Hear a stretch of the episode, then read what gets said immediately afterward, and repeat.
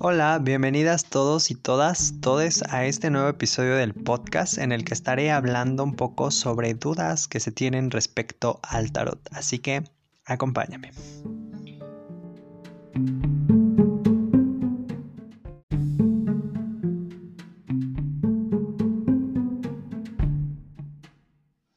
Estoy muy feliz ya de poder regresar a este espacio.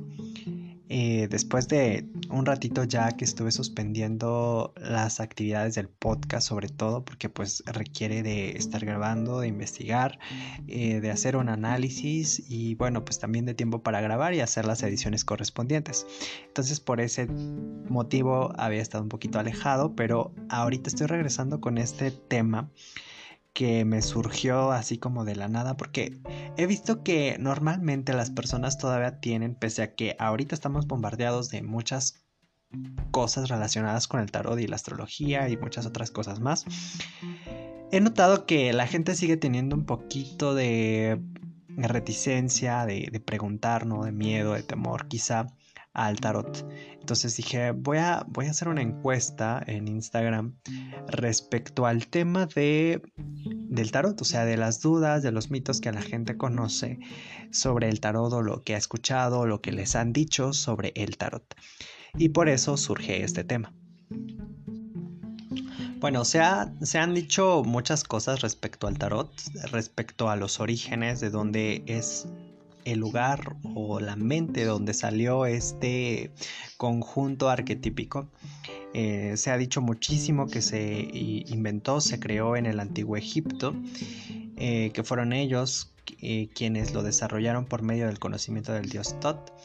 Eh, pero bueno, pues eso según la tradición crowleyana, quienes siguen a la tradición de Crowley, pues estarán más guiados o apegados a, que el conocimiento del tarot surgió en Egipto. Hay otros eh, investigadores, investigadoras que, bueno, nos dan este conocimiento afortunadamente eh, a través del desarrollo de, pues, de mazos de tarot. Hay quienes desarrollan mazos de tarot y se ponen a investigar un poquito más sobre, sobre tarot.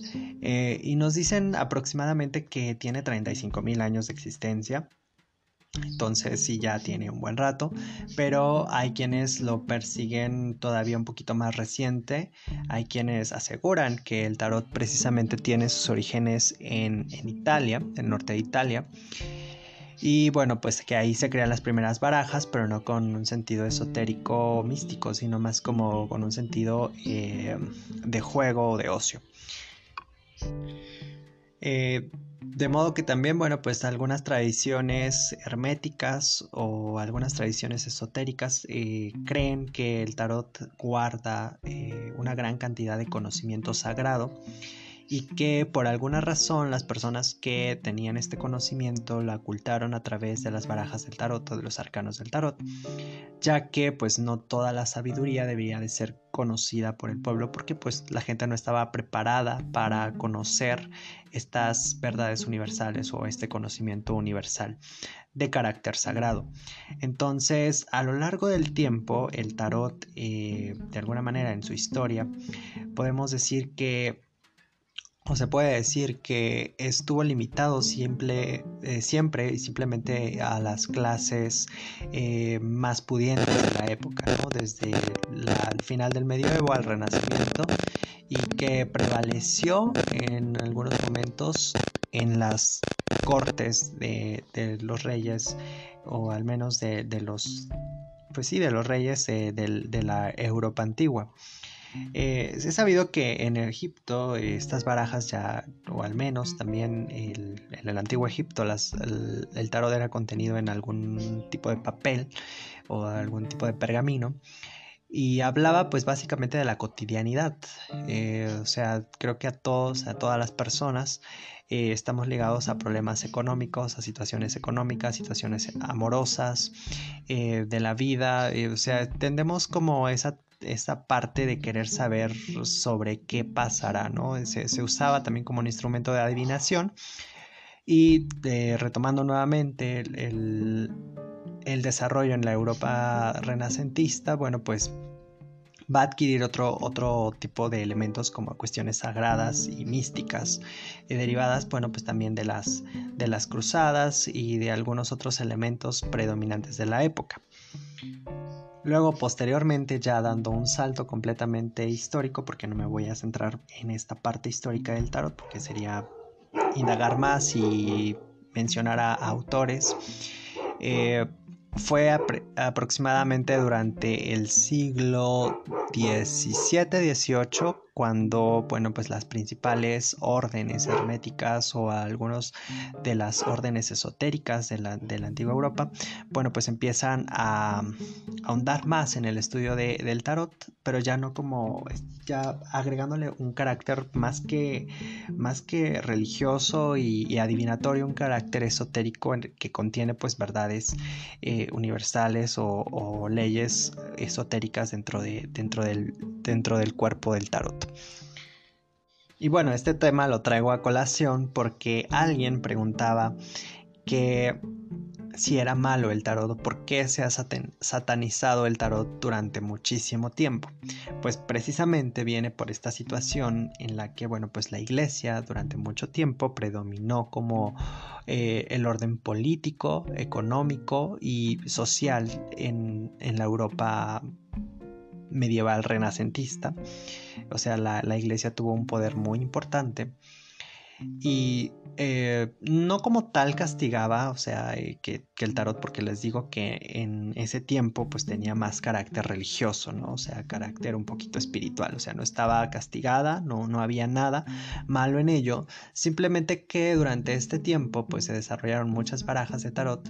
Eh, recordemos que durante la etapa medieval, o la época, bueno, la época medieval, digo etapa y es época medieval, este pues la mayoría de las personas estaban ligadas al trabajo y bueno, al servicio pues también de, los señores feudales y a la producción. En este caso, bueno, pues el tiempo de ocio, recreación para todas aquellas personas que estaban a cargo de un señor feudal pues eran mínimas y el poco tiempo que tenía pues lo dedicaban a... Em, al ocio, bueno, pues una de las partes o una de las, una de las cuestiones que, eran parte de este ocio, bueno, pues era, eran las barajas. Entonces la iglesia poco a poco comenzó a castigar este tipo de ocio, sobre todo porque tenía que ver con apuestas y, y las apuestas para la iglesia, pues van a significar una pérdida económica más que, que una pérdida, más que algún tipo de pecado, pues era más una pérdida económica.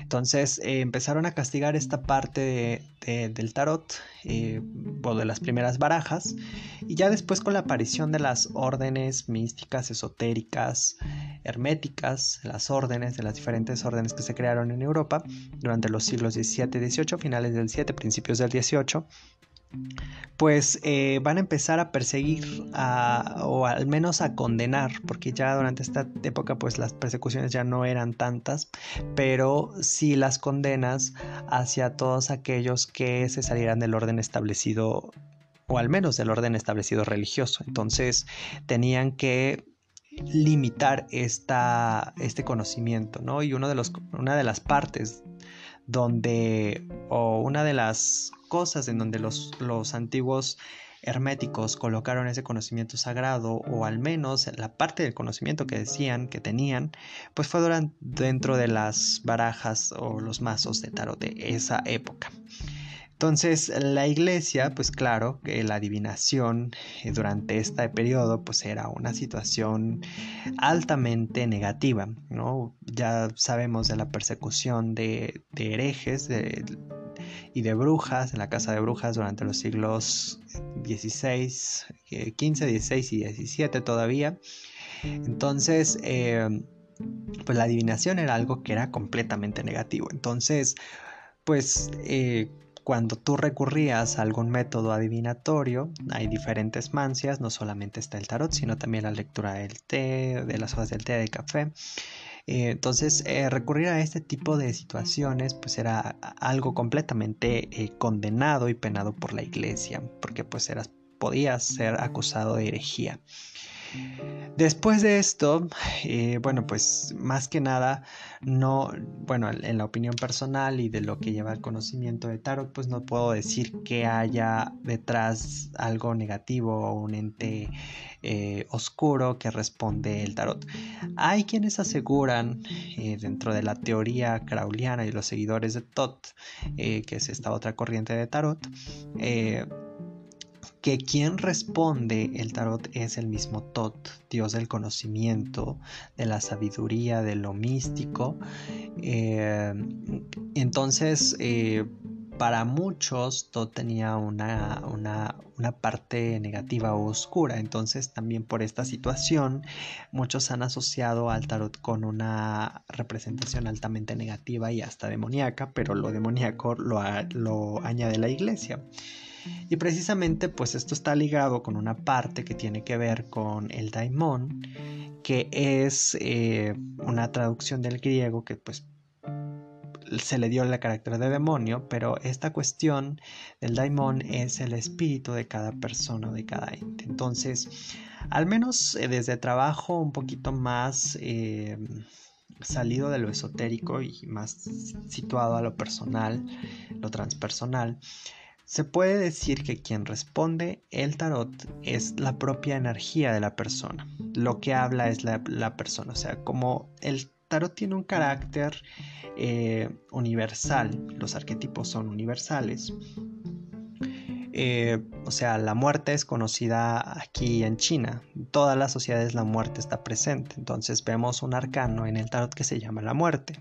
La muerte no es algo que ninguna sociedad no conozca. Está presente en todas las sociedades, en todas las leyendas y los mitos que puedas encontrar de la antigüedad. La muerte es una constante. Entonces eh, funciona a base de estos arquetipos, ¿no? Y eso es lo que pasa, o sea, no, no te responde ningún ente negativo, no hay ningún ente oscuro que sepa tu futuro y sepa qué va a pasar y, pues sea el que está ahí controlando las cartas y, te sale, o sea, cuando tú lees el tarot a una persona, eh, a mí como, como tarotista me pasa que cuando, eh, bueno, esto también será para otro tema, lo de los códigos de tarot y estas cuestiones, sino que cuando tú, bueno, personalmente lo voy a decir, eh, cuando tú, o al menos yo como tarotista, he notado que cuando vienen a hacerse las, las consultas de tarot, cuando se hacen una consulta de tarot conmigo,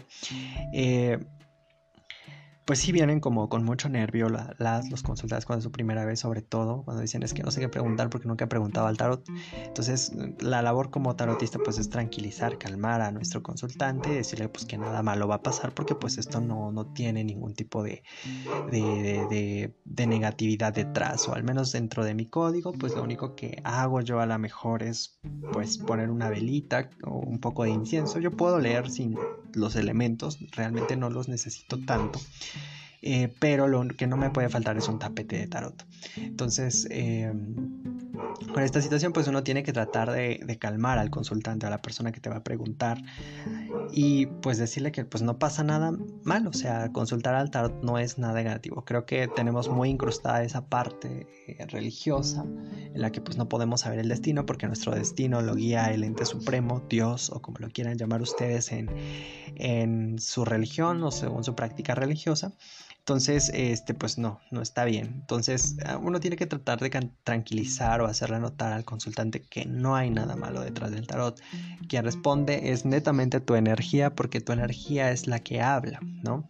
O sea, me pasa que después ya que hablamos, charlamos un poquito, hacemos la tirada y el consultante va notando va notando que dice, ah, no, pues sí, fíjate que esto sí me ha pasado, ¿no? O sea, justo lo que me estás diciendo es lo que me está pasando en estos momentos. Entonces, es algo que sucede, o sea, tiene una, un truco, o sea, yo he tratado de decir cuál es el truco del tarot, cuál es, pues más que nada es esta parte de los arquetipos universales, en el caso de los arcanos mayores, como les decía hace un momento, lo de la muerte, la muerte está presente aquí en China. Eh, y los, las escenas de los arcanos menores, al menos yo trabajo con Ryder White Smith, eh, vienen ligadas como con una escena de cotidianidad, de hecho las cartas son como medias medievalonas, porque pues están ahí dibujadas como con escenarios, ropa medieval.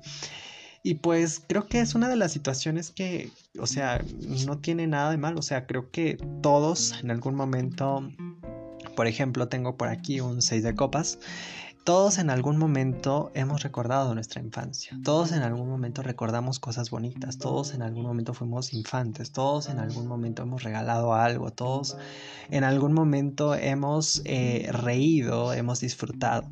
Entonces, eso es algo que, que pasa constantemente en las sociedades y es algo que a todos o a todas les pasa. Entonces, no es nada del otro mundo, o sea, realmente ahí no responde nadie. Ya respondí una pregunta, ya me fui por varios temas, he tocado varias cosas aquí.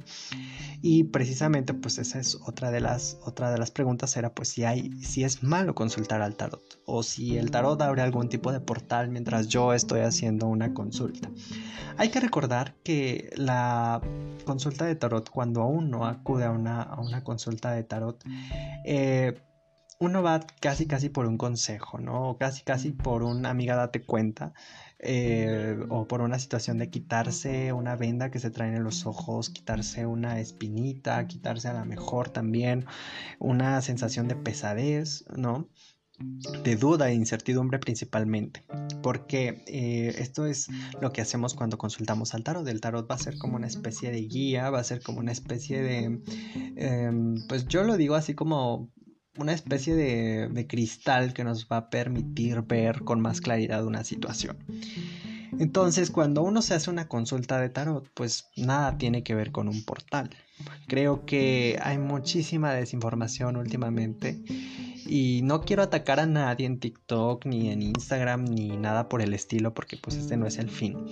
Pero tantísima gente que quiere de alguna manera hacerse notar o, decir algo interesante o algo así. Entonces, para mí y personalmente, o sea, lo voy a decir desde mi punto de vista personal, el tarot no abre ningún portal. O sea, y dejemos de crear escenarios, historias, cosas que se dicen, rumores, este, y nosotros los repetimos y es como de que, ay, sí, pues un portal y, ajá, y este portal, ¿qué onda? ¿Dónde, dónde sale? ¿O cómo lo puedo ver? ¿O cómo sé que abre un portal? O sea, creo que... Eh, dependerá mucho de la práctica porque es también una práctica mágica, esotérica, mística, pero también es una práctica, o sea, he visto y he sabido de personas que son eh, psicólogos, psicólogas, que lo trabajan como una terapia, ¿no? O sea, creo que ellos no seguían nada por, pues, abren portales y así. O sea, de hecho yo lo mencionaba anteriormente en alguna publicación, que conozco a personas que no utilizan nada absolutamente más que el mazo de tarot para hacer una lectura de tarot. Eso de poner un poquito el incienso, que si debes de tener los cuatro elementos, que este que la tierra, que el aire, que el fuego, este, que el agua, o sea, eh, dependerá de cada persona. No digo que esté mal ni que esté bien, digo simplemente sé que cada persona crea un código. Yo, por ejemplo, como lo mencioné hace un momentito, eh, no me puede faltar un tapete de tarot. O sea, el tapete es forzoso para mí. No puedo leer en una mesa si no tengo un tapete. O una telita o algo mínimo que pueda hacerme sentir que puedo desarrollarme porque desarrollo mi espacio, ¿no? Hay personas que se crean un ambiente completamente, que si ponen muchísimas velas alrededor suyo, que si ponen mucho incienso, que si ponen un spray antes de, tocar las cartas del tarot se ponen spray en las manos, alguna esencia, algún difusor de aromas, no lo sé. O sea, creo que cada persona aquí es muy libre de crear ese código y que digan por ahí, o sea, de que no, es que tienes que tener los cuatro elementos, es que tienes que, no, pues creo que eso ya es ser muy totalitarista en ese sentido, de, de creer o de poner una de imponer más bien una creencia sobre cómo se debe de hacer una lectura de tarot. Digo, eh, está bien conocer los códigos, nunca voy a decir que está mal porque creo que por algo se desarrollaron esos códigos, pero a veces para muchas personas no son tan necesarios o, digamos que necesitas, por ejemplo, una consulta express o en algún lado y pues imagínate estar poniendo todas las velitas, todos los inciensos, todas las cosas que necesitas para poder hacer una lectura de tarot, si no, no la haces bien, ¿no? Entonces, eh, no es tan necesario y creo yo que pues esta situación de abrir portales y todo eso también viene del desconocimiento de la herramienta Y bueno, pero pues cada quien tiene sus propias creencias, cada quien tiene sus propias formas de desarrollar su práctica. Como les decía, no digo que esté mal, no digo que esté bien, pero simplemente hay que ser un poquito congruentes con la realidad, con el presente, ¿no? O sea, eh, al menos yo no he sabido de nadie que me haya dicho, este, pues fíjate que me leíste el tarot y cosas raras se me empezaron a pasar. Pues no, o sea, creo que eso también tiene que ver mucho con la sugestión que se tiene, o que, tengas tú como tarotista y le impongas a tu consultante o la sugestión que pueda tener el propio consultante. Entonces, eh, no tiene nada que ver con esto. No se asusten porque también hay personas por ahí, he escuchado chismes de que, ay, me hice una lectura de tarot y se me sube el muerto y cosas por el estilo que yo digo nada que ver. Eh, realmente hay cosas que a veces tenemos que entender de una forma más racional y a veces un poco mágico. Por eso yo tengo un eterno debate con las situaciones eh, mágicas y eh, cuestiones realistas, cuestiones que están más apegadas a los hechos eh, reales y las verdades un tanto científicas. pero bueno, digo, tengo mis, mis, propios, mis propias creencias, entonces también no crean que, yo por decir esto tengo que imponer lo que yo sé a ustedes, no. Ustedes sean críticos, sean críticas y investiguen y lean y no se dejen engañar por lo primero que vean. Bueno, otra de las preguntas de, que hicieron sobre el tarot es como de si el tarot se puede leer ciertos días, si funciona más unos días que otros. Y déjenme decirles que nuevamente remito al código de cada persona. Eh, hay personas que leen perfectamente bien ciertos días de la semana, no sé a qué lo deban, no sé si eh, lo dediquen a algún tipo de edad, eh, si lo estén trabajando desde alguna situación, ¿no? Por ejemplo, para leer fortuna y, predictivo, pues hay personas que lo, lo, leen los días jueves. Ah, se me traba un poquito la lengua, perdón. Eh, lo leen los días jueves porque pues jueves es el día de Júpiter, dios de la fortuna. Eh, hay personas que para leerlo eh, para situaciones amorosas, tal vez el día viernes, de acuerdo a la mitología, pues Venus, diosa del amor, y es el día de Venus, viernes. Situaciones de trabajo, sábados, dedicados a Saturno, que tiene que estar relacionado con el campo, con la producción, con la productividad. Eh, y pues no sé, así me podría seguir todos los días, pero realmente pues eso dependerá de cada tarotista, de cada persona que eh, crea un código de tarot. Yo por ejemplo lo puedo leer perfectamente cualquier día de la semana, a cualquier hora. Yo me siento muy cómodo leyendo en la noche, me gusta mucho leer en la noche tarot, eh, pero eh, pues eso no tiene nada que ver, o sea, creo que eso es para mí, o sea, como me ha funcionado a mí, días de luna llena, perfectos para mí también para consagrar, limpiar mi más eh, hay quienes lo limpian durante la luna nueva, ese es otro, ese es otro código, ¿no? Que cada persona desarrolla. Eh, y pues no creo que tenga el día o la hora, lugar, eh, o sea, para poder leer cartas. O sea, creo que cada persona desarrolla su código y eso es completamente válido porque cada persona tiene una práctica diferente, eh, una religión diferente, un método diferente incluso y un conocimiento tal vez diferente porque a lo mejor está basado en algún tipo de escuela. Y eso me remite a la siguiente pregunta que es eh, ¿cómo puedo aprender tarot y de qué forma? Para aprender tarot lo primero que necesitas es tener ganas porque las ganas son lo que te va a permitir consumir libros, conocimiento y tener tiempo o, darte un tiempo para poder eh, echar las cartas, ¿no? Entonces, eh, hacer tus prácticas como tarotista, ¿no? Empiezas como tarotista de closet y le, lees a tus amigas, a tus amigos, a las personas cercanas que tienes y ya después vas expandiendo un poco tu círculo. Pero, eh, bueno, al menos como yo aprendí tarot es pues primero me acerqué leyendo a algunos autores, eh, algunas autoras. Yo hice un tutti frutti de conocimiento de tarot. Me puse a leer a Alejandro Jodorowsky. Eh, me fui a leer a este señor Edward Arthur. Arthur Edward White. Se me va el nombre de repente. Este, pues sí, tiene por ahí un libro, se pueden buscar los PDFs. Hay otros autores, no me acuerdo en estos momentos porque los PDFs eh, los tengo por acá en la computadora, pero eh, se pueden ir a leer los PDFs, ¿no? Está la Biblia del Tarot de Sarah Bartlett, eh, que es uno de los más comunes para poder eh, para aprender a leer este, las cartas, es como un manual. Está también esta, esta señora, está esta señora este, de los 78 grados de sabiduría, este, Rachel, Rachel, ah, Rachel Pollack. Está ella, hay algunos otros manuales que les digo que se han desarrollado por algunos investigadores, unos tarólogos que, que son los que hacen esta investigación, les digo, sacan barajas de tarot y pueden aprovechar para leer. Algunos también están algunos eh, herméticos o este, personas que son esoteristas como el señor... Eh, espéreme, espéreme. El señor Paul Foster Case, que es también uno de los grandes eh, investigadores de, tarot. bueno, son algunos de los clásicos en cuanto a desarrollo de, de tarot está Gobelin, ¿no? Por ahí hay algunos autores que rescatan estas teorías del tarot de Marsella.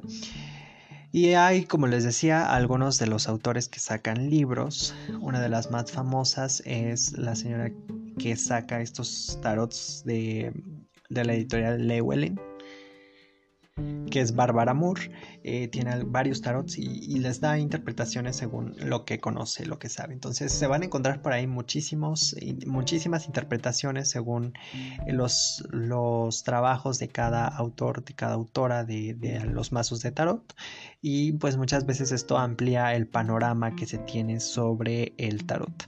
Entonces esa es mi recomendación. Mi recomendación es leer primero, acercarse un poquito a la lectura y después ya uno puede empezar la práctica como lo decía, pues empezar a sentarte con amigos, con amigas que sepas que tienen eh, ganas de, ayudarte también con esta práctica, porque pues es curiosidad también, a veces empieza uno por esa parte.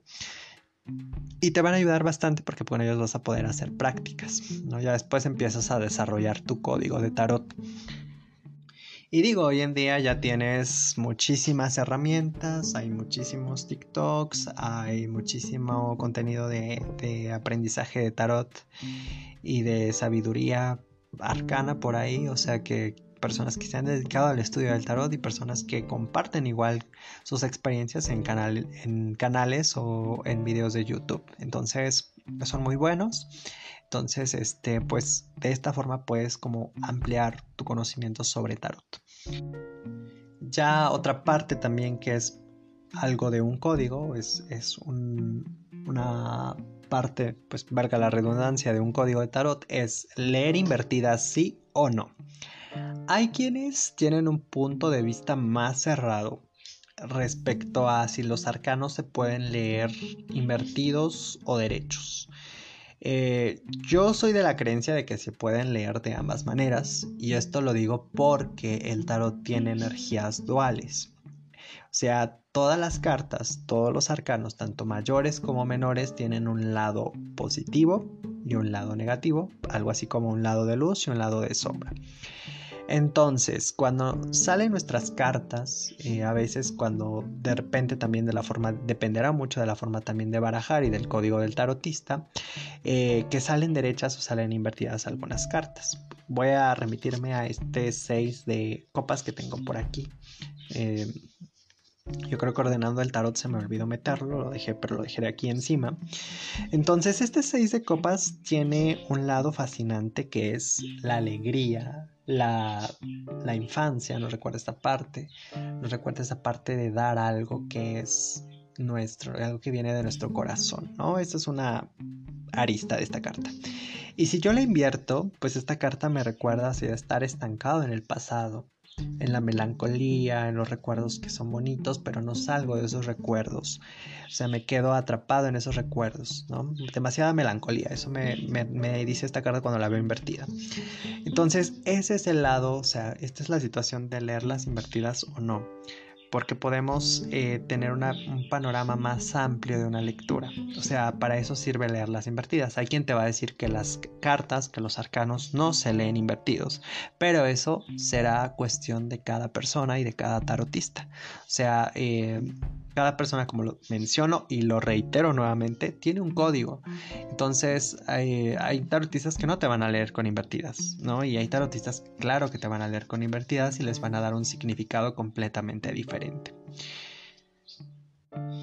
Y bueno, otra, otra de las dudas fue precisamente la baraja de tarot, que este es uno de los temas que son clásicos y que ha puesto muchas, muchos de ustedes y de los expertos, de las expertas, de las que sean y los que sean tarotistas o de los que quieran aprender tarot han escuchado y que es me deben de regalar una baraja o un mazo de tarot para que yo verdaderamente pueda ser un tarotista, o sea, o debo de comprarlo.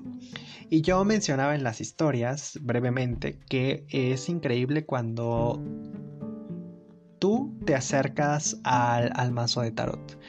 O sea, tú te acercas al tarot, tú decides investigar, indagar por ahí, buscar, googlear, buscar en tiendas digitales, bueno, en tiendas en línea y dices, veo este mazo, este mazo, o sea, me llama la atención este y es increíble que tú puedas elegir el mazo con el que quieres trabajar. No digo recomendación, pues si es empezar con Rider White Smith para entender un poquito mejor el sistema. Eh, pero pues tú, tú decides, ¿no? Tú te acercas al tarot por curiosidad, por ganas de aprender. Entonces ya desde ahí te está llamando, ya te está haciendo el llamado. Y cuando te lo regalan, pues yo creo que es una de las experiencias más bonitas. Yo no soy un tarotista que empezó con un mazo regalado. Yo compré mi primer mazo de, tarot. Estaba en la universidad precisamente. Digo, ahorita ya, ya afortunadamente terminé, pero pues me falta el título por ahí. Entonces, bueno, eso se los cuento después. Este, bueno, pero cuando era estudiante me llamaba la atención y dije voy a comprar mi mazo de tarot, ¿no? Me fui a buscar a Amazon y este, pues ahí encontré a mi precioso Debian Moon Tarot. Entonces, eh, yo me acerqué al tarot, ¿no? Y me acerqué a los libros y me acerqué al conocimiento. Em, y pues cuando te lo regalan, pues qué maravilloso que te, que te estén dando una baraja para que, tú aprendas tarot, o sea, el tarot llega a ti. O sea, de las dos formas tú estás llegando o el tarot te está llamando o te ha llamado y ahora sigues ese, ese camino. Entonces, pues no lo veo negativo ni nada malo. O sea, yo por eso decía, o sea, no creo que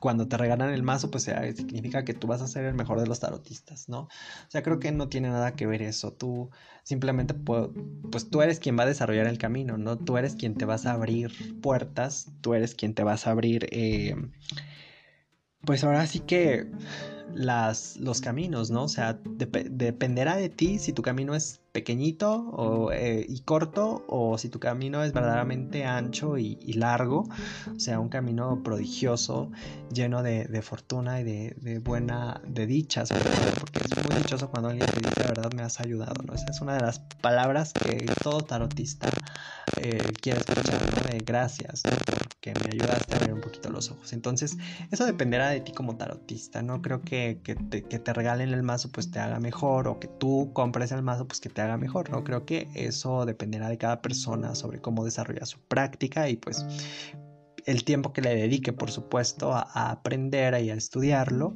y a entenderlo y pues por supuesto echar las cartas. Y bueno, otra, otra de las preguntas que me hacían era los signos zodiacales, ¿no? Y que tienen, hiciste, tienen alguna relación con las cartas. Claro que sí, los arcanos mayores guardan relaciones con signos zodiacales y con eh, planetas. Eh, ya tengo un episodio del podcast sobre esto. Eh, las, obviamente, evidentemente, pues los arcanos menores también. Las copas nos van a remitir a los signos de agua. Cáncer, Escorpión y Piscis. Eh, los bastos nos van a referir a los signos de fuego, que son Leo, Sagitario y... Está faltando uno, Aries, por supuesto. Eh, y luego los oros nos van a remitir a los signos de tierra, Tauro, Virgo y Capricornio. Y las espadas a los signos de aire, Géminis, Libra y Acuario. Entonces, estos son eh, las algunas correspondencias. Yo precisamente tengo un mazo de tarot que es The Light and Shadow Tarot, en el que el autor eh, bueno, más que nada, eh, la persona que se dedica a hacer las ilustraciones, pues pone por ahí algunos signos zodiacales este, y algunos símbolos de los planetas. Entonces, eh, sí está ligado y dependerá pues también del código de cada artista, de cómo lo relaciona según qué. Había visto en algún momento que la primera carta, bueno, las primeras cartas, este, pues están ligadas a porque son, este, están ligadas a decanatos y cosas así, entonces pues eso ya dependerá de un profundo conocimiento astrológico de cada tarotista. eh, que cada tarotista desarrolle, pero si quieren, bueno, pues saber un poquito más sobre esta parte, pues está en el otro episodio del podcast de tarot y astrología. Y bueno, pues ya les di casi casi que una mini clase sobre tarot, eh, historia del tarot básicamente. Eh, espero no haberme explayado tanto y no hacer el capítulo tan aburrido. Este, pero bueno, pues estas son algunas de las dudas que me dieron. Espero sacar una segunda parte de todo esto para poder ampliar un poco más el conocimiento sobre este tema, que es un tema bien interesante. Y les agradezco mucho a las personas que participaron y que dejaron, por supuesto, sus dudas o los comentarios que tienen o lo que saben acerca del tarot. Así que muchas gracias a ustedes porque pues de alguna manera pues este episodio se hizo posible.